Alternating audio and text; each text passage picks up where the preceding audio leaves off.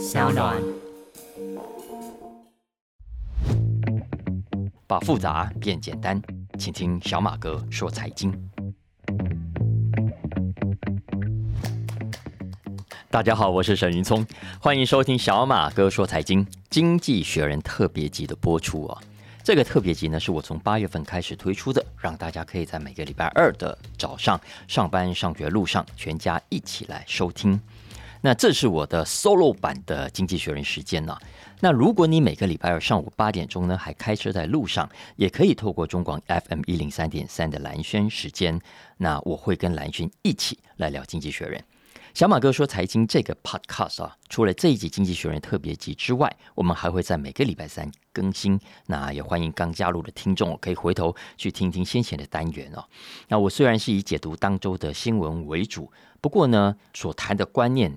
跟基本的财经观念有关所以希望可以为大家带来不一样的思考角度。那这个 podcast 呢，是我为我的孩子以及所有对财经有兴趣的听众而特别制作的，也希望你的孩子们会喜欢啊，也帮我多多推荐跟分享给其他的朋友们一起来收听啊。那今天我们来聊《经济学人》，那这一期的封面 非常有意思啊，如果大家手上有的话，或者上网去看啊，你会看到一个劈腿的。自由女神像啊，我们知道那个纽约的自由女神像，它会高举着火炬啊，象征着美国的自由民主精神。很多人去美国呢，都要到此一游啊，然后哇，在这个面对着海洋，深深吸一口自由民主的空气啊。所以呢，这个自由女神像也一直是美国人的骄傲。我们看很多美国电影啊，或者是个美国政府要搞大外宣的时候，都会搬出这个自由女神像啊，宣扬 The United States of America 的伟大。但是呢，这一集《经济学人》要谈的是，今天的美国不再是 United States 了，不再是联合合众国了，而是前面加上了一个 D I S this this United States 啊。美国现在分裂成两半啊，我们现在都知道，一边蓝的，一边红的。那自由女神脚下的这个基座，在《经济学人》的封面上显示 裂开来了。把女神的脚呢劈开成两边啊！虽然呢女神还是高高举着火炬，但是表情很无奈啊，而且呢那个样子啊也没有办法再像以前一样高高在上了啊。那美国怎样分裂呢？怎样变成 this United States 呢？经济学人从两个故事说起。第一个故事呢是今年八月二十五号，美国加州空气资源局 California Air Resources Board。简称 CARB 啊，C A R B，CARB 通过了一项法案啊，要在二零三五年起呢，禁止一般的汽油车。因为我们都知道，加州人很爱开车嘛，老实说也是没有办法的。加州那么大，你没车就像没脚一样了。所以，加州大家知道吗？它的温室气体排放当中，汽车交通工具是特别严重的，占了百分之四十一。这个数字啊，比全美国平均的百分之二十七要超出非常多。那这是加州。另外，在同一天，美国另外一个大州 Texas 通过了一个震惊全世界、震惊美国的反堕胎法案。我看台湾很多媒体也花了很多的篇幅在报道。那德州这个法案通过之后，违法堕胎的人可能要面对高达九十九年的有期徒刑啊！这个其实是非常非常重的啊。那这两个法案呢，表面上看来。八竿子打不到关系嘛？一个在加州，一个在德州，一个是反堕胎，一个呢是哎，我不要再开传统汽车了啊！但是经济学人说，这两个案子同时代表着美国正在发生中的一个重要现象，也就是呢，美国的联邦政府，也就是我们所谓的中央政府啊，看起来两党是将相持不下了啊！共和党这个掐住民主党的脖子，民主党勒住共和党的喉咙了，反正谁也不让谁。但是呢，美国的这些州。不一样哦，美国现在很多的州，现在就像加州啊、德州一样，立法可是很有效率的，很不断推出他们要的法律。其实理论上，这也是美国要的民主，也是我们台湾过去所效法的所谓的地方自治啊，有没有？那美国五十个州呢，现在其实都可以自己做出，把自己当做某种的政策实验场，看看哪些政策可行，哪些不可行啊，然后让老百姓可以自由选择。你现在如果是美国人，你可以看不同的州嘛，啊，呃，你如果觉得这个加州政策不错，你想住到加州去，你可以去，然后呢，你再去贡献自己的民意，在加州去投票啦，等等，去公投啊，等等啊。然后你想在什么样的州创业啦，呃，在什么样的州生活跟受教育，其实都是一种自由的选择。这就是我们所向往的民主制度的典范嘛，对不对？我们不用什么事情都听中央的，都听联邦的，我们地方就能做主，地方的老百姓可以自己监督自己的地方政府，不用看别的县市、别的地方老百姓的脸色，这不是很理想吗？理论上是这样，但是呢，实际上我们在美国看到了，完全不是那么一回事。因为呢，美国现在的两党政治啊，已经走到了一种各自为政，谁也不想鸟谁，谁也不让谁的地步。经济学人这一期讲了，我才知道，大家也可能不知道，美国现在啊，全部的人口当中，大家知道吗？有四分之三已经住在了一党独大的州，也就是说，美国五十个州里面呢，有三十七个州基本上处在一党全面执政的状态，州议会跟州政府都是同一个党啊，就像我们现在台湾这样啊，总统是民进党，国会也是民进党一样哦。那么在这种一党独大的情况下啊，执政的政党。再也不用担心输掉选举了。They do not worry about losing a general election。OK，，也因此呢，这种超安全啊、ultra safe 啊的状态，让这些政治人物更加肆无忌惮，他想要干嘛就可以干嘛。也就是说，在这种情况下的政治啊，它基本上是没有什么两党对话的平台的啊。执政的政党的意识形态会完全展现在政策上，完全没有办法有在野党的挑战。最后就衍生出我们现在所看到的加州推加州的这个德州推德州的啊，你看德州共和党要反堕胎就是反堕胎啦，我管你那么多；加州呢要废了汽油车就废了啊，我管你这么多，都是一意孤行的结果，不用鸟另外一个政党，不用鸟另外一派的选民怎么想啊，反正我选举我也赢定了，管你们那么多干什么？反正你们再怎么闹都赢不了我，所以。这这是现在的民主的状态，美国美式民主的状态啊！你看，美国以前老是老嘲笑中国的一党专政不民主啊什么的啊，呃，人民代表投票呢也是投心酸的，一切要看党意。但是现在呢，美国每一个这样的州，每一个这三十七个州都是一个小中国，所以对中国政治的描述看起来好像也可以开始用在美国这些州身身上了啊。那这样的现象呢，其实已经为美国政治带来很多的乱象。经济学人这篇文章就让我们看到，州跟州之间，它开始要互变苗头起来了。我要标榜我是红的，我要标榜我是蓝的啊。比方说，你是蓝的州要挺堕胎，对不对？那我们红的州呢？我们共和党的州呢，就要反过来严惩堕胎。还有那些想要变性的人啊，你来我们共和党的州，哈，你看着办。相反的呢，你红的州、共和党的州对枪支的管制那么的松。不行不行，我们蓝色的州，我们民主党的州就要严惩那些强制业者。然后这样一搞，你想象一下哈，你如果在美国做生意，如果在美国经商，是有多么的麻烦。以前呢，美国本来就是一个单一的大市场，人口三亿多，国民所得也高，消费也快，大家也勇敢的花钱，对不对？生意很好做。可是现在呢，每一个州的状况都不一样哦。你看加州啦、纽约鼓励绿能有没有？照理说绿能很好啊。可是未必哦，因为你现在如果到了产石油的德州、产石油的西维吉尼亚州，他们却不欢迎你们这些鼓吹绿能的企业，怎么办？这企业现在呃某种程度的两面的不讨好。当然了，刚讲这个现象最让人忧心的还是未来美国民主的发展。你看看共和党就好，大家可以想象一下，既然只要能够代表共和党出马参选，就可以在共和党执政的州稳赢。所以意味着他们只要过了党内初选这一关，就可以等于直接赢得国会选举或者州长了等等啊。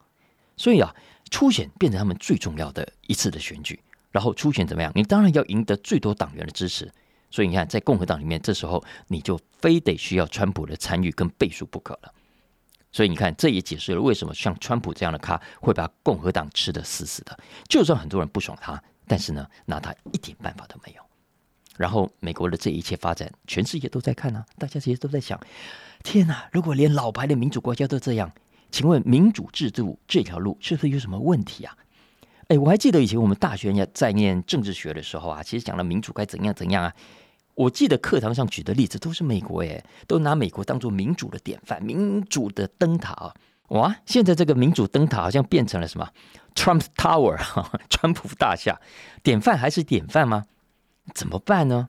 经济学人这篇文章其实很快速的讲了几个重点啊。首先，他认为呢，美国联邦政府不可以逃避自己的责任啊，包括气候暖化、移民政策等等，当然是要靠联邦，而不是看每一个州各自为政，否则美国还算是一个国家吗？你解散算了啊，什么 United States，this United 算了啊，就像经济学人这一期的标题讲的。再来，美国的各州不应该继续操弄选区划分法。在美国很多的州啊，都想尽办法呢，让整个选区的划分呢对自己有利，搞到最后呢，执政的政党啊赢家全拿，在野党根本再也没有机会赢。这个其实是很不可思议的。美国很多州真的都是这样子搞的，马里兰州啊、北卡州啊等等啊，在美国这个叫做 gerrymandering，gerrymandering 啊，那这根本不用经济学人讲，我觉得用膝盖想也知道，选区划分这件事情。本来就应该让独立机关来做，而不是执政的州政府。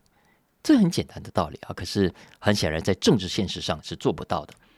当然来要改了很多了啊，大家可以去找这篇文章来看。不过老实说，我是觉得虽然讲的都有道理，可是真的没有那么容易做到啊。你想想看，光这个川普就搞不定了，你要谈什么制度改革？我我现在问一个问题就好，大家想想看，不管你民主啊、集权啊，都一样，请问？像川普这样把国家的公文带回家，可以吗？可以吗？你看，我先不要管这些公文是不是什么机密文件啊，及机密文件还是什么？哎，只要是国家文件，当然就属于国家，谁都不能带走，我管你是谁，这不是很简单的道理吗？可是你看看，现在川普在家里被搜出这么多的文件，美国到现在还是很多人在挺。很多的大咖不是一般人，而是大咖的政治人物、大咖的意见领袖啊，还是在讲一堆没有逻辑的鬼话，翻来覆去，法家转过来转过去啊，其实就是要熬。所以你想想看，如果政治人物的风骨是这样，如果意见领袖的风格是这样，你经济学人这一篇里面讲了很多的改革，我真的觉得听听就好了啊，也只能继续看下去，美国的政治会怎么样去发展。那讲到了美国的民主啊，接下来其实经济学人马上话题一转，转到哪里去？俄罗斯，因为呢，我们都知道，上个礼拜八月三十号，前苏联总书记戈巴契夫以九十一岁高龄去世，所以这一期的《经济学人》呢，特别为他刊登了一篇副文，回顾戈巴契夫的一生，以及呢他在国际政治上的历史定位。戈巴契夫是一九三一年出生在俄罗斯南部的一个农村小镇，因为家里务农的关系啊，所以身体很壮，但是呢，他也因为完全没有政治背景。反而成为他从政的优势，因为呢，他给了很多当时的苏联年轻人感受到希望。那我们为什么现在要特别来谈戈巴契夫呢？我想很多年轻的一辈啊，心里都有这个问题。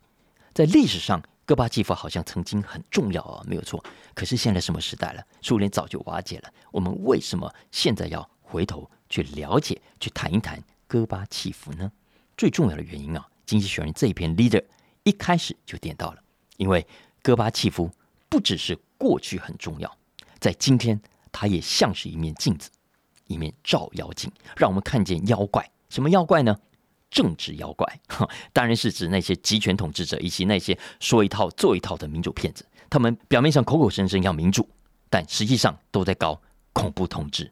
当然，经济学人这里指的就是普丁了啊。比方说，经济学人说，过去呢，戈巴契夫相信一个国家。不应该靠着谎言和暴力来统治，但是呢，今年看在欧美媒体眼中的普丁，就是靠着谎言跟暴力在统治俄罗斯的。我再比方说，当年啊，其实东欧一度在戈巴契夫执政的时候兴起反共浪潮、民主化浪潮，但是戈巴契夫容忍了，他没有出兵去镇压，例如匈牙利啦，例如捷克啦等等。但是相较之下，今天普丁对乌克兰。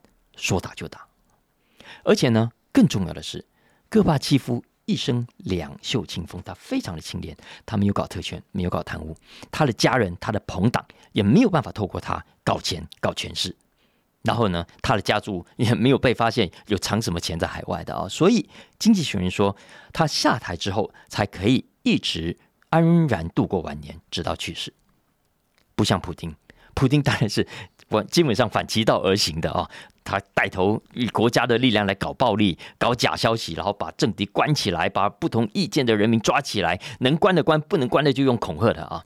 也就是说，过去当年戈巴契夫好不容易打造出来的依法行政啦，好不容易才设法让俄罗斯老百姓有的言论自由呢，现在都化为灰烬了啊！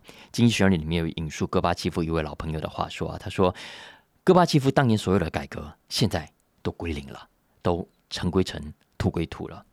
而且呢，国际媒体上可能有人很多人也没注意到，其实就在戈巴契夫去世的当天，在俄罗斯有一位年轻的记者，因为批判普丁。”而被检察官起诉，而这位年轻的记者其实就是在戈巴契夫执政末期出生的。你看，时间真的过得很快啊！可是政治的变脸更快。大家可能也都忘记了，或者不知道当年的苏联啊的生活情况其实有多惨。我我想这几天谈到戈巴契夫，很多人的记忆。或者跟我同一代的人的记忆可能又回来了，因为我以前在美国，我班上就有位很好的朋友，他就是俄罗斯人。我记得当时我我们常我常去他家，他还送过我一件这个写着俄文的 T 恤，我现在还留着，舍不得拿出来穿啊。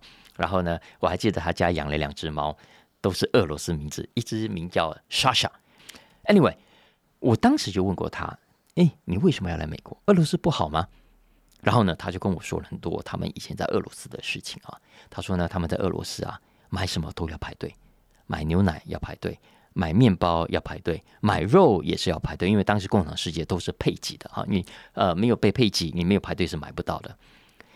所以大家可以想象一下，我们今天会排队都是吃米其林啊，那那吃不到就算了，对不对？可是你可以想象，如果排队是为了要买日用品，要买必需品。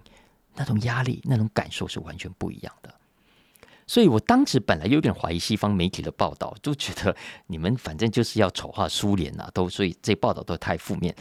毕竟我们在美国，我们在在台湾都一样，很难想象啊，日用品有什么需要排队的啦？我们去超市，尤其在美国去沃尔玛买东西，你看看到处货品都是满坑满谷，都堆到满地，对吧？又多又便宜。我还记得当时我在美国去超市啊，我买牛奶，哎，那种一大桶的，可能一加仑吧，哈。才不到一台币一百块，然后去买那种一长条的吐司，我没骗你，九十九块美金，不到一美金，快不到三十块台币。所以当时我在美国的生活，其实比我在台北啊轻松太多了，在经济上啊。但是呢，听了他跟我讲的这些故事，我才知道，还真的有国家是真的连买面包、买牛奶都是要排队，都是要配给的。这也是为什么一九八九年柏林围墙倒了。共产阵营垮掉，然后呢？后来冷战正式的结束，大家都觉得啊，都蛮振奋的。我跟大家讲过嘛，一九九二年戈巴契夫跑去美国，跟克林顿一起宣布冷战结束的那一天，我人就在密苏里州，我还跟学弟一起开车去现场，因为我记得很清楚。嗯，当时呢，戈巴契夫的飞机就是降落在离我家不远的那个机场。我们小镇啊，哪里来这种国际大事？所以整个镇上都快疯了，大家一直盯着戈巴契夫跑。所以我们在车上一边赶路，一边听着广播，都在现场广播追踪戈巴契夫的一整条路啊。所以我当时觉得自己正在参与一个历史性的事件，当时心里的感觉是：哇，还不错了哦！从此以后，共产世界水深火热中的老百姓有救了啊！资本主义赢了，世界和平了，以后不会有战争了。结果呢？们都看到了，反正是另另外一个大题目，我这里就不说。但这我想也是为什么今天我们谈到戈巴契夫这位前苏联领袖的时候，会格外的感慨啊。经济学人说，如果当年戈巴契夫的继任者，不管是叶尔钦还是普丁，愿意继续走戈巴契夫的路线，也就是更开放、更自由，呃，那么东欧会比现在更加的富裕，俄罗斯又会比现在更加的民主，会成为一个更富强、有自由开放的国家。很可惜啊，普京是反其道而行，造成今天我们看到的这样的局面。当然，时间不可能重来，而且就算重来，搞不好也是同样的结果了。嗯，为什么呢？人性就是这样嘛，因为总是会人心不足，就是会得寸进尺。所以经济学人最后有说啊，你看看戈巴契夫给了苏联老百姓民主自由，但是老百姓开始要更多，然后呢，要更多又要不到的时候，就会开始不满。开始抱怨，然后一连串的麻烦就开始了。苏联就是这样，一旦给了民主，国家就开始分崩离析，到最后连国家都没有了。戈巴契夫自己也成了苏联历史上的末代总书记啊，像清朝的这个末代皇帝一样。接下来我来换个话题好了，刚刚制作人已经讲我讲太政治了。接下来这一篇呢，是这一期杂志里面我最推荐的一篇，它是 Leaders 栏目下的另一篇文章，标题呢叫做 Zoom Fatigue 啊。直接翻译呢就叫做 Zoom 的疲乏症。那这篇文章跟我们谈的是后疫情时代，也是疫情结束之后的这段期间，很多人呢对各种的数位科技、对 Working from Home 的科技感到厌倦的现象，啊，非常切中我心。然后这个现象其实也跟我们整个投资市场有很直接的关系。这篇文章一开始其实讲哦，大家有没有发现，其实疫情期间大家没有办法去上班，没有去工作，然后呢，突然发现有 Zoom、有 Google Meet 这种工具可以用，所以呢，照样可以远距工作。刚开始的时候呢，很多人就觉得不错，哎，很有新鲜感哦，所以哇，引起很多的话题。然后呢，有哇有 Netflix 让大家可以追剧，对不对？在关在家里很无聊嘛。有 Spotify 可以让大家听歌，对不对？然后有 YT 有 TikTok 可以有各种好玩的影片打发时间。所以当时在疫情期间，哇，这些科技都疯到不行。所以啊，股市里头呢，在当时就出现了一个我觉得蛮好玩的指数，叫做什么呢？叫做 Lockdown 疯狂指数，Lockdown Lunacy Index。这个指数追踪什么呢？它追踪的是五家。疫情期间哦，最夯的股票，大家要不要来猜一猜是哪五家？准备好听答案了吗？来，我公布答案了啊！第一家，我想大家一定猜得到，就是我刚刚讲过的 Netflix。OK，第二家我觉得也蛮好猜的，虽然我们台湾现在不用，可是我们都用 Google Meet 啊，但就是刚刚提到的 Zoom。剩下的三家呢，呃，我觉得在亚洲的听众可能就没有美国的听众熟哦。第三家呢是卖那个跑步机的 Planton。啊，Ploton 第四家呢是搞电子商务的 Shopify，然后最后一家呢是我们先前谈过的投资交易平台 Robinhood 罗宾汉。那就这五家，我们知道呢，从疫情开始起算到二零二一年八月这段期间，美国的股市美股大涨，OK，进场扫货的投资人都赚很多，包括你在内，我猜想啊。所以，如果你在当时买科技股的话，你会发现，哇，Nasdaq 在那段期间大涨了九成，也就快要翻一倍了啊！很多人都觉得很过瘾。不过，大家可能不知道，Nasdaq 涨一倍，对不对？快要一倍，对不对？可是呢，刚刚讲的这个指数涨了多少？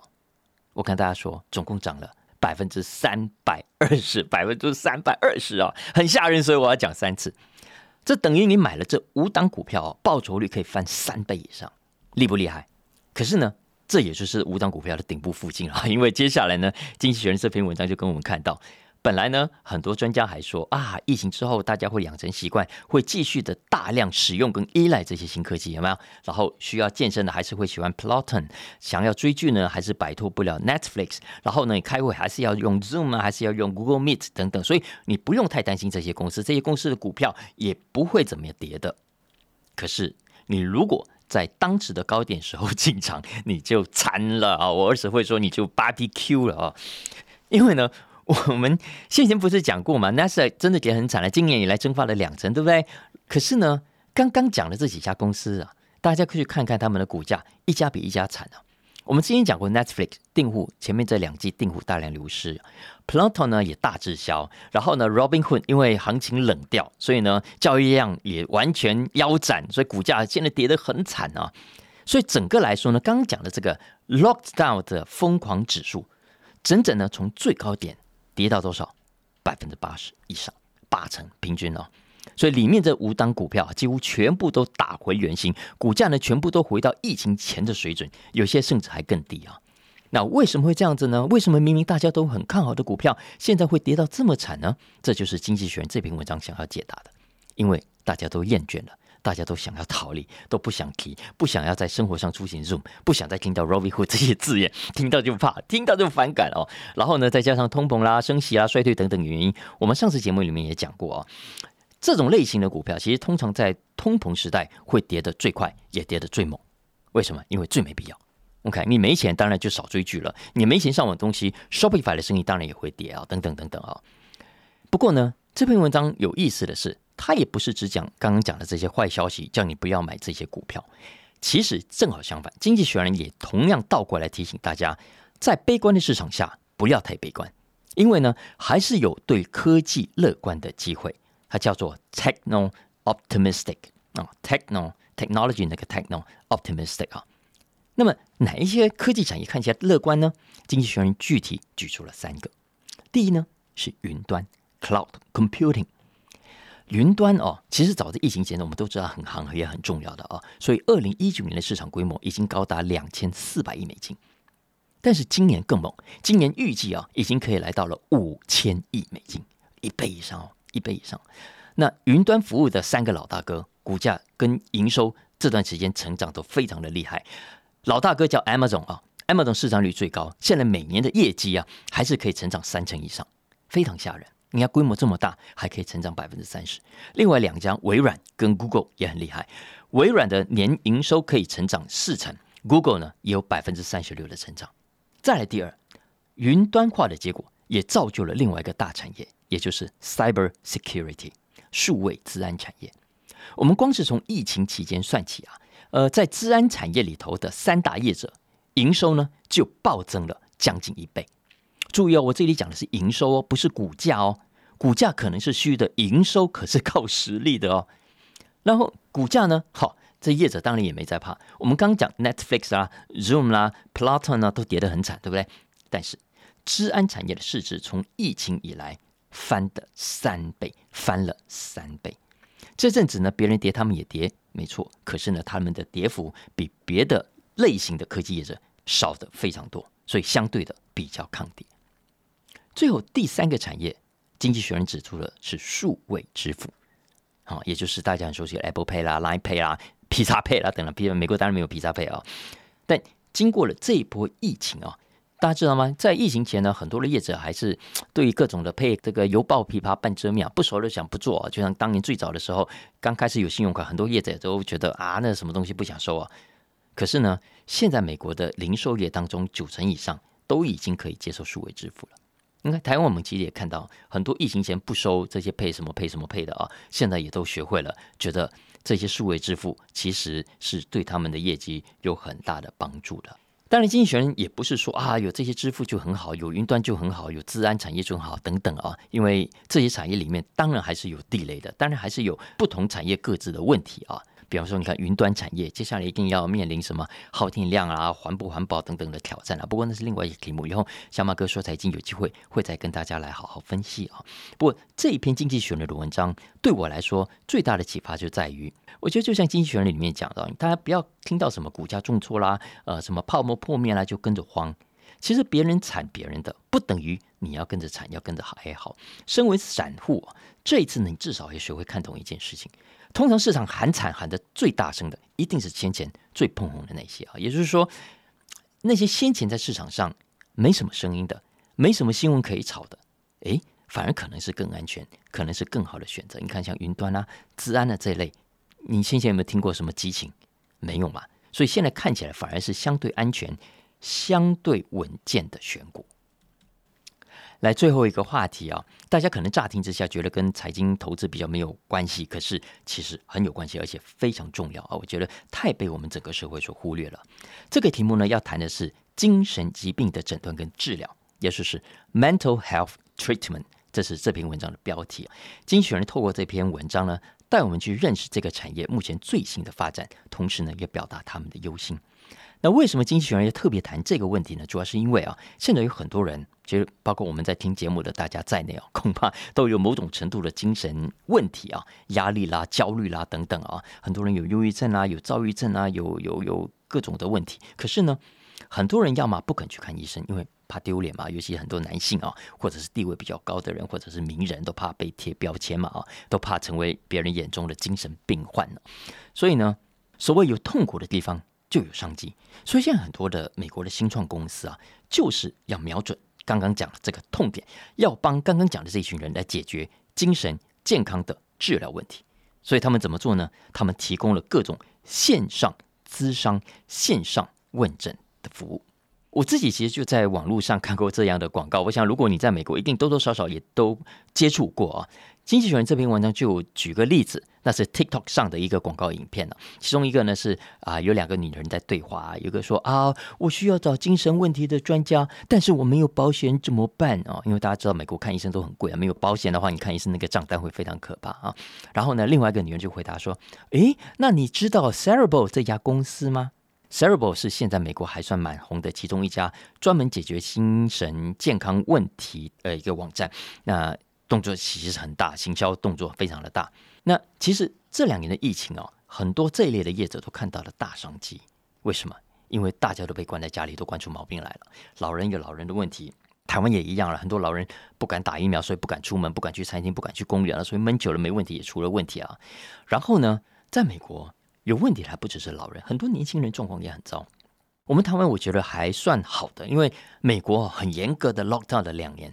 很多的大学生，很多的高中生就这样稀里糊涂的毕业了，然后呢就开始去工作去上班，然后上班呢也是远距，也没有什么机会见到同事，也没有什么社交活动。因为我们都知道年轻人精力旺盛啊，躲在家里是有多闷的事情，所以呢，很多的美国年轻人其实早在疫情前就已经出现很多精神健康的问题啊。那现在当然问题就更多，也更需要有专家的协助。然后呢，不只是年轻人。我觉得包括你我这些成年人在内啊，我不知道大家有没有发现，我们现在现在三期这个问题用了这么多，多多少少都有某种的所谓的 ADHD 的问题啊，就是注意力不足跟过动症的问题。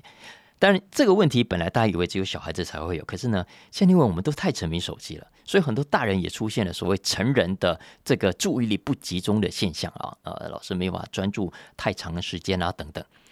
所以经济学人说呢，以上的这些现象都给业者带来了很大的市场，而且这市场不限于美国，很多美国以外的人呢都需要这样的服务。大家可以 Google 一下，就可以找到很多这一类的 Apps 哦。那当然，主要的项目包括了第一个，你可以线上预约看诊。平常呢，你去医院要提前很多天预约嘛，啊，还得出门一趟。但是呢，透过这些 Apps 预约，哎，效率很高。通常呢，你当天就可以看到医生，可以跟医生来试训。然后呢，第二个。不是只有视讯问诊，现在这些医生都可以线上开药，OK，然后你可以拿着处方签去买药，药局会把药送到你家。然后呢，更棒的是，以后你如果药吃完了，对不对？也可以很方便的直接在线上补药。补药听起来怪怪的，因为英文叫 refill 啊，你的药 药瓶空了要 refill。而且据说现在这些业者会很贴心。会怕呢？这个被邻居看到这个包裹上啊，是贴着什么精神疾病的药啊？所以呢，据说他们还会把包裹搞得像食品类。我也没看过，我只是看报道的哦。如果如果是这样，那也还真的是蛮贴心的。但 anyway，他们如果贴心，我也不会带，因为很多这类的业者啊，都大有来头。像我刚刚讲的 Cerebral 这家新创业者，大家知道背后的金主是谁吗？就是鼎鼎大名的孙正义。看，软银就是这家 Cerebral 背后的大金主。那照理说，这种 Apps 啊，既然能够满足大家的痛点，协助解决问题，应该是好事啊。为什么我刚刚说《经济学人》反而觉得忧心呢？主要原因很多，其中之一是诊断的准确性的问题。因为我们知道啊，刚刚讲的这个 ADHD 这个注意力不集中不足的问题啊，其实主要是要靠精神医生的主观的判断，当然也有各种的量表，可是基本上。医生的判断是很重要的。那医生在实物上需要有更多的观察跟研判。比方说，很多孩子啊都是家长带了去，所以可以观察一下跟家长互动的方式啦，等等啊。那有时候你可能是家长过度担心，或者有时候根本就是家长自己管教不当，才造成孩子的问题了，等等。那这些其实都是临床上常常发生的状况。可是呢，在线上视讯问诊，医生呢恐怕不见得有办法获得更充分的讯息。那会不会造成治疗上的限制呢？很多美国的医生现在都在担心这个问题。再来，药物滥用的问题，因为我们都知道，现在对抗 ADHD 的主要药物是各种的中枢神经活化剂的药物。那些药物虽然有效，但是都会有副作用，长期会上瘾啦，会引发其他问题等等啊，所以都需要医生更密切的追踪跟观察才可以。其实台湾医生也是啊，早就发现了这个问题，所以过去医生在开立这些药的时候都会比较谨慎，不会说随便给就给啊。可是呢，这两年疫情，因为大家不方便出门啊，都透过线上问诊，法律呢也只好松绑，现在变成线上的远距问诊啊。嗯，结束后就可以开药跟拿药，所以美国很多医生现在担心这些新创公司啊，会为了怎么样冲业绩，就会呢滥开药单，英文叫 over prescribe，你看 over prescribe。这个问题在去年其实非常的明显，因为统计显示，医生线上开药的数量啊，比前一年增加了整整一成，所以非常非常值得重视。那这些药是不是都拿来治疗疾病呢？当然不是。美国有个估计就显示啊，医生所开出来的这些药物当中，有高达三分之一最后呢都被拿去做别的用途。什么别的用途呢？比方说准备要会考的学生，OK，会拿这样的药来帮助自己。专注，就吃了之后，哎，你可以更专注哦，等等。然后呢，这些药如果吃久了会上瘾，其实最后病人还会把医生啊当做所谓的药物自动贩卖机，时间到了就给钱，然后去按一按，然后就拿药哦。所以这些其实都已经不是理论上的猜测的问题而已啊，因为先前曾经就有业者里面有人出来爆料说呢，真的有滥开药单的行为，他指控这些新创公司啊，把赚钱看得比消费者的健康更重要。